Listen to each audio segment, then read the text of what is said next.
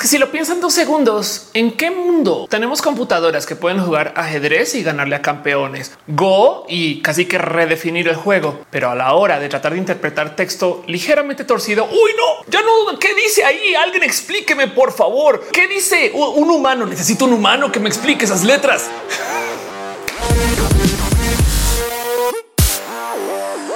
Gente bonita, ¿qué tal? Yo soy Ophelia Pastrana, la explicatriz. Sean ustedes bienvenidos aquí a mi canal de YouTube donde hablamos de tecnología, videojuegos y a veces hablamos acerca de todas las cosas que importan en el mundo de la computación, como hoy, que quiero hablar acerca de estas cosas que se llaman los captchas. Este video fue editado por Elisa Sonrisas, la mejor transeditora del Internet. Chequen en redes sociales como Elisa Sonrisas. Déjenle un abrazo. Es muy posible que ustedes solo con el nombre ya sepan de qué estoy hablando, pero en caso que no tengan la más mínima idea, CAPTCHA es esta cosa que nos piden las computadoras para verificar que somos seres humanos, que de entrada deja un sinfín de preguntas al aire porque en qué momento se presume que yo soy computadora primero y después ser humano, tanto que en cada esquina del uso del Internet luego lo tengo que validar. Pero del otro lado, si es verdad que tenemos un pequeño problema porque las computadoras, claro que saben usar computadoras, que ya sé, eso es un poquito como decir, Ofelia, tú eres un ser humano y pues obviamente puedes usar tu cuerpo. Claro que una computadora va a saber usar una computadora, pero en este caso el tema es que existe software o gente que se dedica a hacer scripts y programas para que las computadoras controlen otras computadoras y por consecuencia no sepas tú del lado de quien está ofreciendo algún servicio, monta un website y demás, si la persona que está navegando en tu sitio realmente es una persona.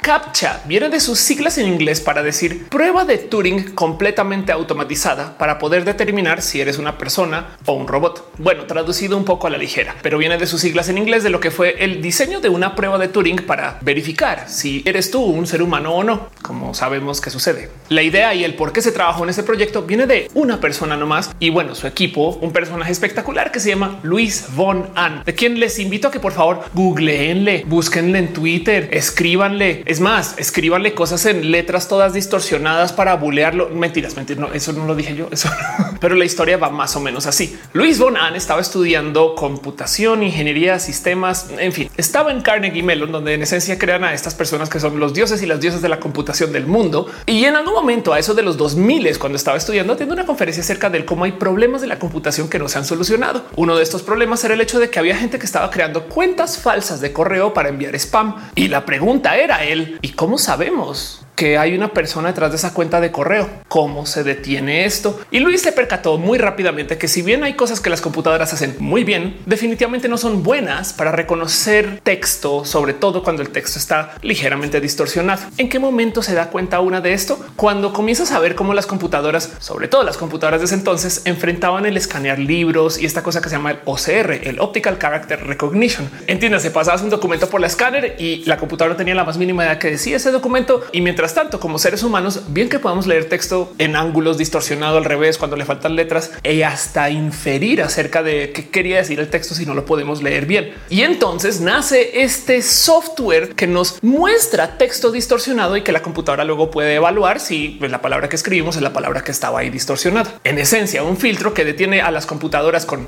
mucha eficacia y deja que los seres humanos sigan. Y así se acaba para siempre el problema del spam en el correo electrónico. No. Pero aún así, las captchas resulta que son fenomenalmente útiles para detener todo tipo de acceso a una computadora por medio de un script un software o pues no sé, sistemas robotizados o sistemas automatizados. Es muy útil. Y ojo, el motivo por el cual yo les digo que le den follow a Luis y que vayan y lo investiguen y que se enteren de quién es, es porque este personaje guatemalteco, aparte de ser bien cool y también una persona muy elegante, Luis decide aterrizar el proyecto de CAPTCHA para hacer algo que es genial. Parte el sistema de CAPTCHA en un sistema para verificar si eres un ser humano y un sistema para ayudar a la humanidad, que no suena mal. Y se inventa una cosa que se llama reCAPTCHA. Recaptcha es un proyecto que es más probable que reconozcan aparte de los captcha que habrán visto alguna vez o los habrán usado, depende de su edad, pero funciona más o menos así. La idea es que la computadora te muestra no una palabra distorsionada, sino dos. Y entonces teclea una que puede evaluar y teclea otra donde tú le estás diciendo qué es la palabra. ¿Por? Pues porque al mostrarte palabras distorsionadas, ahora tú eres la escáner y estamos haciendo uso de la humanidad para escanear textos de modo que la computadora sí los pueda entender. En esencia, lo que diseña Luis Es un sistema espectacular para hacer uso de labor humana gratis para que tú puedas digitalizar textos. ¿Y a quién le interesa esto y acaba comprando la empresa? Google, quien tiene una base de datos de libros recién escaneados inmensa que ninguna computadora entiende. Y ahora qué vamos a hacer con esto? Google entonces toma reCAPTCHA y nos pone a básicamente toda la gente que usa el Internet casi a trabajar gratis para Google. En serio, Google nos pueden dar un descuento en Gmail. Saben como que no sé, hay algún servicio por ahí que bien que porque ahora tienen Google Books, entonces tienen más clientes por allá y saben, esto es mano de obra gratis. güey. El caso, Google adquiere reCAPTCHA y se vuelve el proyecto de digitalización de texto más grande del mundo, donde además como seres humanos no solo estamos digitalizando libros que están escaneados quizás un poquito con las patas, sino que encima de eso le estamos enseñando a las computadoras a leer textos así los textos estén todos distorsionados y rayados y mal escaneados, cosa que luego comienza a tener mucho peso. Recaptcha es un proyectazo. Vayan, empápense de Recaptcha y de cómo fue que a alguien en la universidad se le ocurrieron estas cosas. Ya sé que ya les dije par veces que averigüen quién es Luis Von Ahn, pero de verdad vayan, porque luego saliendo de acá, él fue a inventar Duolingo, lo cual entonces también deja la duda del de un lado nos está haciendo el quiz de si las palabras son lo que son, pero del otro lado nos está enseñando los significados de las palabras. Hay algo como medio malvado ahí en ese pensar, creo. En fin, volviendo a la historia del reCAPTCHA, hay algo muy importante que hay que tomar en cuenta de todo esto. Y es que si la misión era enseñar a las computadoras a que aprendieran a leer, a eso de unos añitos después de la mera compra e implementación del software, las computadoras aprendieron a leer. Y por consecuencia, en el 2014, menos cinco años después de que se ha implementado masivamente reCAPTCHA, comenzamos a tener un pequeñísimo problema de validación y de computación para eso de lo que se usaban los captchas originalmente. Y es que ya en el 2014 comenzó a salir a luz gracias a varios estudios, algunos hechos por Google que las computadoras eran mucho mejores para leer los captchas que los seres humanos. ¿Qué tan mucho mejores? Pues resulta que la precisión humana detrás del captcha es como del 30%. Por cada captcha que nos muestran, el 30% la vamos a tener bien. ¿Por qué entonces recaptcha no detenía al 70% de las personas? Porque era una prueba administrativa, por así decir, para que pudieras entrar a los websites. O sea, no es que una persona digitalizando una palabra automáticamente le dijera a la computadora que esa palabra y esa imagen son la misma cosa, sino es que se le mostraba la imagen a varias personas y por consecuencia el tener consenso entre varias personas era lo que digitalizaba la palabra. Y entonces eso permitía que pues tuviéramos una baja tasa de éxito al usar los captchas. 30%. El 70% de la gente mete las patas con el captcha. No pasa nada. Somos seres humanos. Hay gente que fue a la universidad, hizo doctorados y sigue siendo idiota. Pero el tema es que las computadoras en el 2014 ya podían leer, entender y procesar los captchas con una precisión del 98% o más. Y entonces, si tú ahora tienes computadoras que pueden solucionar captchas, ¿para qué pones un captcha? Motivo por el cual lo que decidieron hacer fue readaptar el proyecto de reCAPTCHA y hacer una cosa que se llamó reCAPTCHA versión 2, donde ahora decidieron mostrarnos en vez de texto para digitalizar imágenes. Y hay algo muy importante que tenemos que notar acerca de las imágenes que nos están mostrando, porque si lo piensan dos segundos, todas estas imágenes tienen algo en común. Identifica el hidrante, el cruce, la banqueta, coches, barcos, motos, cosas que están en la vía. Si el proyecto original era Google diciéndonos a nosotros, Hey, ¿quieres entrar a mi website? Primero trabaja gratis un segundito digitalizando un libro. Ahora, ¿qué creen que estamos haciendo con el nuevo proyecto de reCAPTCHA? Digitalizando la vía para los coches autónomos de Google que no entienden bien qué está sucediendo en la vía. Ojo, esto no quiere decir que sea en tiempo real que van dando el coche autónomo y es de eso será un semáforo o una persona. Mejor lo consulto con alguien en el Internet. No, pero a medida que estos coches autónomos van andando por toda la ciudad, obviamente graban todo y lo que no entienden que es eso es lo que mandan a Google para que Google no lo muestre en nuestros captchas. Y a medida que estamos estamos haciendo login, les estamos enseñando el cómo leer la vía. En esencia, usar los captchas puede que esté haciendo que la vía sea más segura. Pero del otro lado, hey Google, ya un descuento, no sé, para cuando hacemos reservas en los vuelos o porque no me regalan más megas en la casilla del correo. Yo no sé, denme algo. Esto es trabajo. en fin, el motivo por el cual quiero hablar de esto es porque hay mucho que platicar acerca de él si es necesario tener captchas o no. En última son de estas cosas que ya internalizamos acerca del uso del Internet y son estas cosas que pues, ya como quedamos por hecho no como que sí va a pasar, por supuesto, pero que deja la duda del realmente necesitamos los captchas. O sea, qué pasa si dejamos que los bots sí se registren al mail? A fin de cuentas, podemos identificar cuando es un bot o no en Twitter, cierto? De verdad. o del otro lado, la pregunta del y por qué no hay captchas para usar Twitter? Bueno, a lo mejor es porque imagínense que para cada tweet tuviéramos que ingresar una palabra. En fin, Si existe la pregunta de que si los bots son peligrosos para la humanidad, entonces va a responder que sí. No más consideremos estos finos datos de la interacción con robots en el Internet. Hace nada publicaron un estudio donde toparon que de todas las cuentas que han tuiteado temas y noticias acerca del coronavirus, punto la mitad son cuentas falsas o bots. Pensemos en eso. ¿Cuántos tweets existen hechos por cuentas bots y cuántas de esas noticias serán fidedignas o no? Un estudio un poco más volado resulta que al parecer, estadísticamente hablando, dos tercios de todos los enlaces que se publican en Twitter los publican bots. De hecho, Twitter evidentemente lo sabe y por eso es que ahora nos hace pasar el si le hice el artículo, no eh, de verdad. O sea, si quieres ir, o sea, te lo recomiendo. Por favor, nomás es que quiero verificar que no seas bot porque hay gente compartiendo tipo de estupideces en esta red y ya le diste clic. Ah, bueno, entonces ahora sí le puedes dar retweet y compartir. Twitter sabe, pero aún así los bots tienen que ser parte del ecosistema porque primero que todo eliminarlos es eliminar una gran parte del ecosistema. Y entonces imagínense las redes sociales ahora explicándole a una cantidad gente. No, no, pues teníamos la mitad de usuarios, solamente que las demás eran bots que creamos, aunque teníamos un captcha, pero pues es que es tema. Sí es verdad que los bots nos amenazan. Hay un caso muy práctico y real que podemos analizar acerca de cómo ya se usaron bots a modo de arma por parte del gobierno ruso para generar discordia entre la gente en Estados Unidos. Y yo sé que esto suena súper a me puse el sombrero de la conspiranoia y estoy diciendo cosas aquí muy pati Navidad o pati piñata en una realidad alternativa, porque en este canal pati piñata también es conspiranoica, pero quitándonos el sombrerito y guardándolo aquí de lado, no más tengan presente que esto que les voy a decir ya salió a luz desde investigaciones, ya pasó por corte, ya se identificaron responsables, ya se sabe que esto sí pasó. Y es que resulta que coordinado por rusos, hubo gente que usó bots para poder organizar grupos, no quisiera decir extremistas, pero pues grupos que tienen opiniones radicales para que salgan a marchar a la calle en Estados Unidos. Como lo hemos visto, que a veces entramos a Twitter y hay gente diciendo ya mañana es la marcha de tal y se han puesto pensar que cuando nos llega un póster, un flyer de la marcha por tal cosa, de dónde vino ese póster, no como que luego hice un poquito de esto pudo haber sido inventado por alguien, no? Ojo, porque las causas sociales que estuvieron radicalizando a estas personas usando bots en Twitter son causas válidas y son temas que tenemos que discutir en público. Solamente que lo que hicieron estos rusos fue que organizaron grupos que apoyaban y agitaban como que así como que las aires y las aguas en un sentido en uno de los grupos con una de las opiniones y luego hizo lo mismo con el grupo opuesto. Y en una fecha en particular consiguieron que salieran a marchar y ese día hubo gente herida en esas marchas. Ahora sí me va a poner mi sombrero en la conspiranoia dos segundos y pensar en aquel día real, historia real, que se organizó una marcha del Frente Nacional por la Familia en contra de los derechos LGBT y al mismo tiempo se organizó una marcha pro LGBT donde nos encontramos en el Ángel. Esto pudo no haber sido nada. Esto puede no tener relación alguna con este evento que sucedió en Estados Unidos, pero queda la duda. Me quito el sombrero. Recuerden, todo esto son inventos de Ofelia. Yo soy una vil youtuber. Investiguen cosas, no me crean, duden de mí. Yo me invento estas cosas para hacerla más interesante y ganar views y clics. No más estoy diciendo que esto pudo haber sucedido. Y volviendo a la pregunta del si los bots son peligrosos tanto que necesitamos un servicio o un sistema para poderlos identificar y que los puedan filtrar, no más piensen que depende del año entre el 80 y el 30 por ciento de todos los correos electrónicos que se envían son spam enviados por esos mismos bots que Luis quiso intentar detener cuando se inventó el sistema de captcha original. Voy a repetir eso. El 80 de los correos electrónicos enviados en el mundo hace nada eran todos enviados por bots, que además si lo piensan del otro lado, pues había computadoras que lo cachaban y nunca se lo mostraban a seres humanos. Estos servidores estaban prendidos solamente para que se hablen entre sí sin que ningún ser humano vea nada. Wow.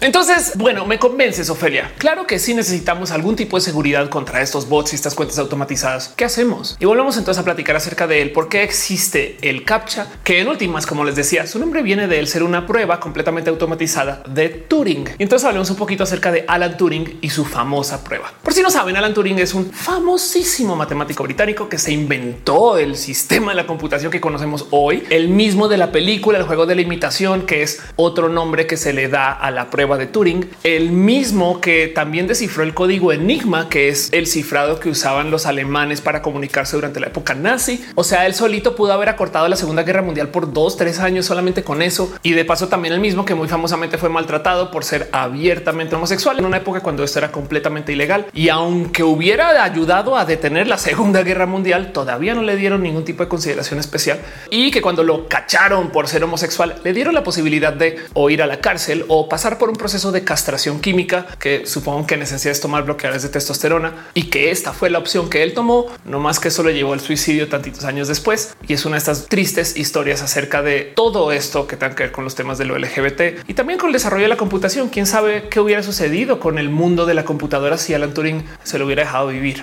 Pero bueno, el motivo por el cual quiero hablar de Alan Turing, aparte de compartirles esta historia, es que la prueba de Turing es algo que vale la pena de por lo menos de observar en este contexto, debido a que de lo que se trata la prueba de Turing es el saber si una computadora puede imitar a un ser humano. Mucha gente piensa que si una computadora pasa la prueba de Turing, automáticamente entonces es una inteligencia artificial inteligente, que es falso. De hecho, por eso es que el otro nombre de la prueba Turing es el juego de la imitación. ¿Cómo funciona la prueba? Es tienes a una persona que está leyendo texto textos y no más esa persona no sabe si ese texto lo generó una computadora o lo generó otra persona y tiene que decidir si quien está evaluando el texto no puede identificar si eso lo hizo una computadora o una persona. La computadora entonces pasa la prueba de Turing. ¿Quiere decir que es inteligente? No, solamente que puede imitar un ser humano tan bien que luego la gente no se da cuenta. Y este es el problema de los bots, porque el bot es peligroso si tú no sabes que es bot. Si tú estás discutiendo con alguien en Twitter y te das cuenta que es un robot, automáticamente manejas tu modo de comunicarte con ese robot de modos completamente diferentes. Pero el tema y para fines de lo que estamos discutiendo en este video y el por qué yo encuentro que las captchas son fascinantes es porque hay una paradoja titánica en el proceso del captcha. O sea, son esas cosas que cuando te sientas a pensar lo que está pasando, si es de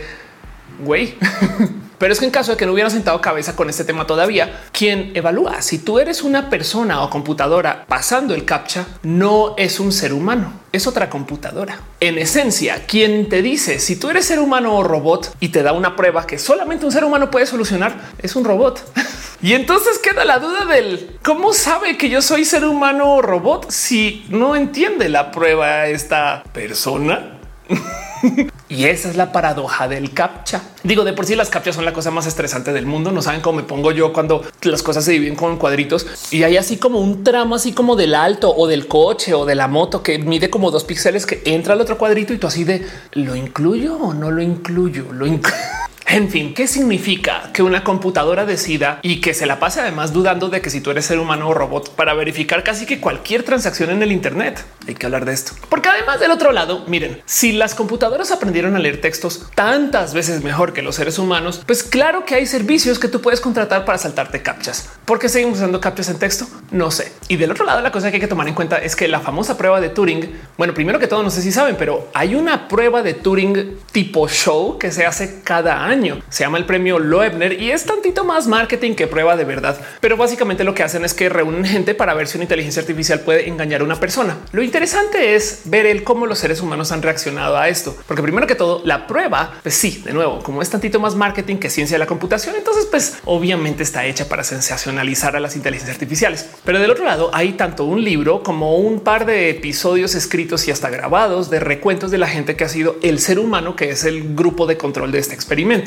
En esencia, el ser humano que tiene que convencer a otros seres humanos que sí es ser humano. Chequen este video que se publicó en Quartz, una publicación de paso que también les invito a que le den follow, que es bien cool, bien nerd, donde una persona recuenta su experiencia siendo el ser humano de esa competencia, el premio Loebner. Y ojo, que lo interesante que hay que observar acá es que, pues en esencia, lo único que tiene que hacer es comprobar que él es ser humano, no que es una computadora. Pero él, siendo ser humano, decide que tiene que estudiar queda la duda del qué se estudia para comprobar que eres ser humano. Saben? Bueno, el video es espectacular porque sale a luz par cosas. Lo primero es que sí, sí es difícil comprobar que eres ser humano contra estas máquinas de imitación tan buenas. En últimas, capaz y lo que comprueba que eres ser humano es que no escribes bien.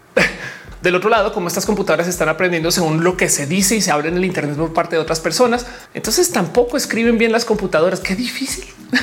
Ahora, lo más interesante para tomar en cuenta de cómo se acabó desarrollando la prueba Loebner o las pruebas Turing modernas es que al darse cuenta que tanto los jueces y las juezas de estas pruebas tenían un sesgo pro computadora, porque a ver, si tú eres la persona que decide que un chatbot está chido, igual y a lo mejor estás hablando ya con una persona que es medianamente nerd y que quiere que las computadoras sean nerd, ¿sabe? Pues al darse cuenta de esto, entonces los premios Loebner de hoy ya no tienen seres humanos. En esencia, lo que están haciendo ahí con estas pruebas de Turing es que ponen ahí los chatbots y dejan que la gente decida si el robot les engaña, que si es ser humano o no. Y entonces ya no hay panel de jueces y no hay gente que está decidiendo que pueden tener este sesgo pro computación, que es rarísimo de pensar. En esencia, se sacaron a los humanos de la ecuación porque las computadoras ya son tan buenas. Saben, es raro, pero quizás todo esto tiene que ver también con el hecho que las captchas están buscando comportamiento humano. Hay algo que están aplicando las redes sociales ahorita que es una forma de captcha social. Y el tema es que esto sí que no lo admiten. Así que de nuevo, esto encaja dentro del sombrerito de la conspiranoia, los inventos de Ofelia, las cosas que no se pueden verificar tan libremente y que capaz y en 10 años se dice hoy siempre si era así o igual y todo esto era un invento de Ofelia. Así que duden de lo que yo digo en general, pero en este caso más y acompáñenme en este viaje donde les voy a contar una historia acerca de cómo, según Ofelia, operan las redes sociales para verificar si tú eres un ser humano o no. Y el cuento es así. Los dueños de las redes sociales saben que mucha gente abre cuentas falsas. Por supuesto que lo saben, por supuesto que saben que tienen cuentas bots en su red, pero cuando llegan estas cuentas, a menos que llenen todos los datos, pongan el avatar y hagan todo como pues, saben, como según el libro así perfectito y sean súper completas, es muy probable que sean cuentas que se hicieron para mover hashtags y ya. Entonces, si las tienes medio identificadas, en esencia, todas las cuentas nuevas tienen una forma de lo que se llama shadow ban. O sea que sí puedes existir, pero el algoritmo no te va a mover tanto para que el algoritmo te tome en cuenta, se requiere que otro ser humano te valide.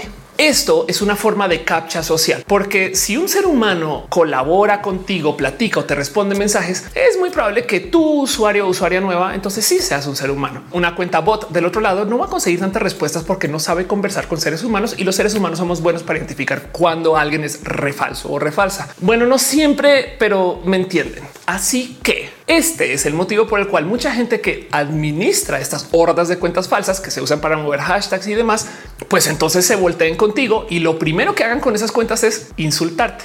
Piénsenlo así. Si yo acabo de crear mil cuentas de Twitter y necesito que hablen con seres humanos y les digo, hey, ¿cómo vas? Puede que no todo el mundo me responda, pero si les digo, estás rependeja por eso que acabas de decir, lo más probable es que la gente se diga, hey, hey, hey, ¿qué te pasa? Y si le respondas y ahí validas la cuenta y entonces Twitter dice, entonces probablemente así es ser humano porque habla con humanos. Vea, ok, chao, listo, perfecto, validada. Y ahora esa cuenta ya se puede ir a mover hashtags, trending topics y demás.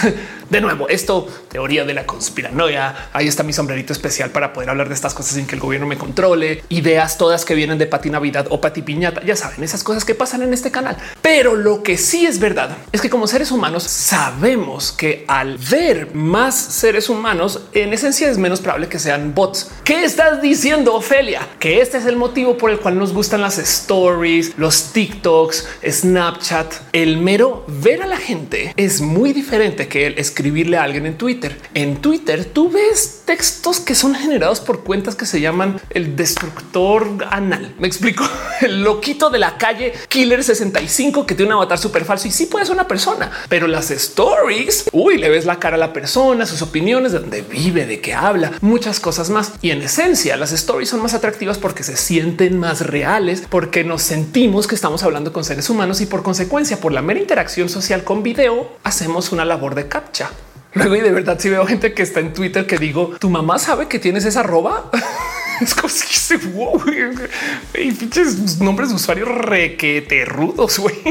En fin, quiero volver a uno de los apuntes que hacía esta persona en el video de Quartz acerca del premio Loebner cuando él hablaba acerca de ir a estudiar para comprobar que él es ser humano, que descubre él que algo pasó con la interacción humana y curiosamente esto es nuevo en el cómo nos estamos acercando a la computación de hoy. Y ahí les va. Varios estudios han encontrado que como seres humanos hemos evidentemente acortado nuestros modos de comunicación y esto es normal. O sea, usamos un emoji en vez de escribir mensajes, mandamos un mensaje por WhatsApp en vez de hacer llamadas normal. Tenemos tanto tiempo, hablamos con tanta gente, tenemos tanta energía, pero saben que sí tienen las computadoras tiempo y energía y una capacidad de síntesis espectacular. Entonces, de las cosas que comentaba este personaje acerca de la prueba de Loebner, es que se dio cuenta que una de las cosas que están pasando con la comunicación humana es que nos volvimos más computadoras. Digo, computadoras en el sentido estereotípico de la palabra. En vez de decirle a alguien, hola, ¿cómo estás? Buenos días, ¿cómo vas? Y ahora sí, voy a lo que voy. Simplemente es, oye, me mandas esta imagen, gracias, bye. Y le respondes con un sticker por WhatsApp o algo así. Y eso, pues de muchos modos era lo que hacían las computadoras antes, que tenían que ahorrar en consumo de energía, datos, etc. Así que uno de los posibles modos en los cuales las computadoras se pueden identificar de los seres humanos es en que son más amables y comunican más. y sí, hace todo el sentido del mundo. Las computadoras se pueden quedar ahí todo el día hablando y platicando entre sí. Algún día, si se quieren divertir, pongan dos Alexas uno enfrente del otro y van ver que hablan. Hay un chingo de videos de eso, son muy divertidos, están cuculas inteligencias artificiales. Pero pues curiosamente, y de las cosas más entretenidas que observar acerca de nuestra relación de él, si somos robots o seres humanos, la otra cosa que está sucediendo en esto es que no solo las computadoras se están humanizando, sino que los humanos se están computarizando y es muy probable que nos encontremos en toda la mitad. Y por eso es tan difícil saber si una persona es persona o robot para un captcha. La otra cosa que está pasando también es que obviamente las computadoras, así como aprendieron a leer texto y son muy buenas, también ya aprendieron a ver imágenes y entonces ya saben identificar qué hay en las imágenes y ahora tienen el problema que son mejores que los seres humanos para saber qué hay en la vía. Y entonces ahora ya las captchas que nos muestran hidrantes y esas cosas no son tan buenas en general. Digo, todo el servicio del captcha está roto. Hay una cosa que hace Amazon que se llama el Mechanical Turk, que de paso también es una de estas pruebas que los humanos nos estamos volviendo computadoras así. Pero el Mechanical Turk es un servicio para micro chambitas. Y cuando digo micro es que tú te registras ahí y te dan centavos de dólar por ir a un website y darle clic a una cosa y ya. ¿Por qué haría yo uso del Mechanical Turk, Ofelia? Pues porque igual yo escaneé un mapa y el mapa tiene que le tengo que igual las rayitas encima donde están las carreteras y la computadora no lo hace bien, pero seguro una horda de seres humanos todos dedicándole 10 minutos de su día a eso lo van a solucionar así. Y del otro lado, si tú vives en un país en vías de desarrollo, pues esos centavos de dólar suman y se vuelven dólares y entonces le trabajas todo el día y haces dinero dándole clic a cositas. Muchos de los motivos por los cuales la gente contrata el Mechanical Turk es saltarse captchas, llenar registros, poner votos en la encuesta del béisbol del el equipo del primo chiquito para que gane. Eso también se puede. Bueno, ya sé, hay cosas que técnicamente el Mechanical Turk dice no hagan trampa, no usen esto para hacer cosas malvadas, pero la gente lo hace igual. Y el punto es que bien que tú puedes contratar a gente del Mechanical Turk, seres humanos para registrar cuentas nuevas en Twitter. Claro que lo puedes hacer y no haces uso de una computadora en ningún momento. Pero entonces de cierto modo que la duda del no estoy contratando yo robots humanos no les convence todavía que nos estamos acercando a computarizar la humanidad en vez de humanizar la computación. Sabían que estadísticamente hablando, la gente influencer y estoy hablando de los influencers de mega seguidores, o sea, estas personas que millones y millones de personas en sus cuentas de Twitter sabían que esas personas estadísticamente hablando son completamente indistinguibles de bots con el cómo se comunican. Si le responden a la gente igual que los bots. Es más, es muy probable que estén usando bots para eso también y tienen todo automatizado o simplemente como no están interactuando con gente recurrentemente, sino están ahí para poner mensajes y bye, lo mismo que un bot. Entonces, para muchos programas de análisis es muy difícil distinguir si una persona es un hiperinfluencer o un bot de una granja de bots por allá guardado, programado por quién sabe quién.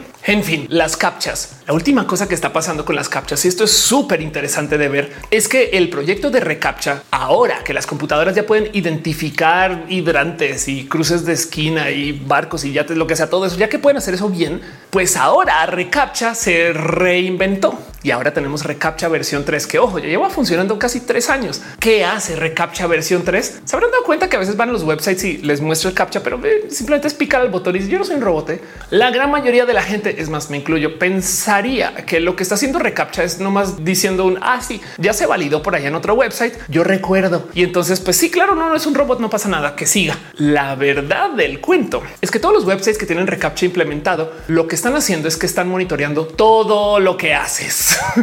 ¿Qué es todo lo que haces, Ofelia? Se fijan en qué tan rápido llenan los formularios. ¿A dónde le estás dando clic? ¿Haces scroll o no haces scroll? ¿Te demoras mucho para ir de una sección a otra o simplemente dejas el cursor ahí puesto ahí encima? Y si mueves el cursor, ¿es movimiento orgánico o sería movimiento de como de robot? En esencia, cuando tú le picas al botón para decir no soy un robot, él entonces comienza a consultar todo tu comportamiento en el sitio para ver si sí, si es un bot o no. Lo cual entonces deja la duda del entonces que están evaluando aquí. Si antes Recaptcha nos está dando imágenes para enseñar a la computadora a leer imágenes o texto para enseñar a la computadora a leer texto, ¿qué le estamos enseñando a las computadoras ahora? ¿Cómo comportarse como ser humano? Wow. Así que prepárense, porque si uno de las trabas más presentes en esto de la digitalización, pues, no sé, del ser humano o del volvernos tecnología o del transhumanismo, es que existe esta cosa que se llama el uncanny valley, en español el valle imposible. Esto que sucede cuando como que vemos que las cosas son como que muy robóticas, que es raro de decir, porque bailas como un robot y Boston Dynamics baila mejor que muchos seres humanos. Hablas como un robot, Siri habla muy bien.